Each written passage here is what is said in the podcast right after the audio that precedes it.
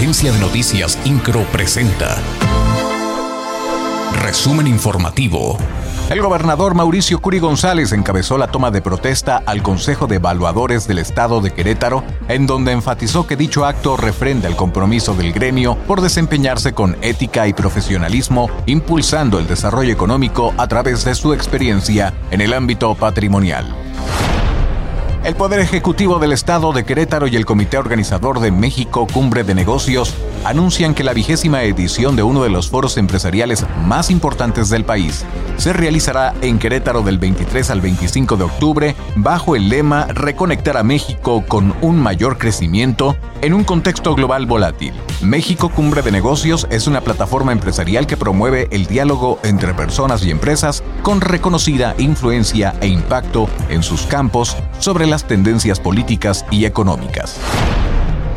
El presidente municipal de Querétaro, Luis Nava, entregó a 18 graduadas y graduados su título como técnico superior universitario en Policía Municipal, en su séptima generación 2018-2021, fomentando así el sentido de pertenencia de quienes forman parte de la Policía Municipal e impulsando una corporación mejor preparada para velar por la tranquilidad de las familias queretanas.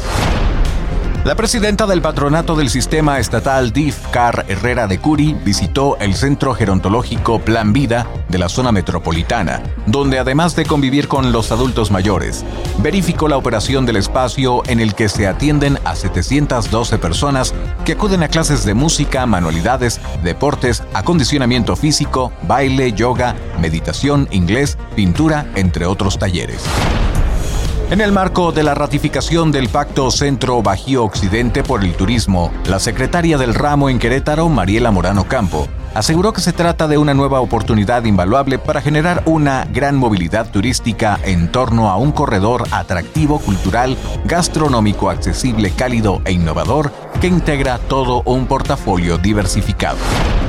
Durante la entrega de apoyos económicos del programa Apoyo a Mujeres en Situación de Vulnerabilidad que llevó a cabo la Secretaría de Desarrollo Social del Gobierno del Estado, el presidente municipal de Querétaro, Luis Nava, dijo que con estrategias como la Universidad de la Mujer, el apoyo a estancias infantiles y los centros BOTSI, entre otras, se demuestra que las mujeres ocupan un lugar primordial en el trabajo de la autoridad estatal y municipal para llevar a Querétaro al siguiente nivel y junto con ellas construir la ciudad que queremos. INCRO, Agencia de Noticias.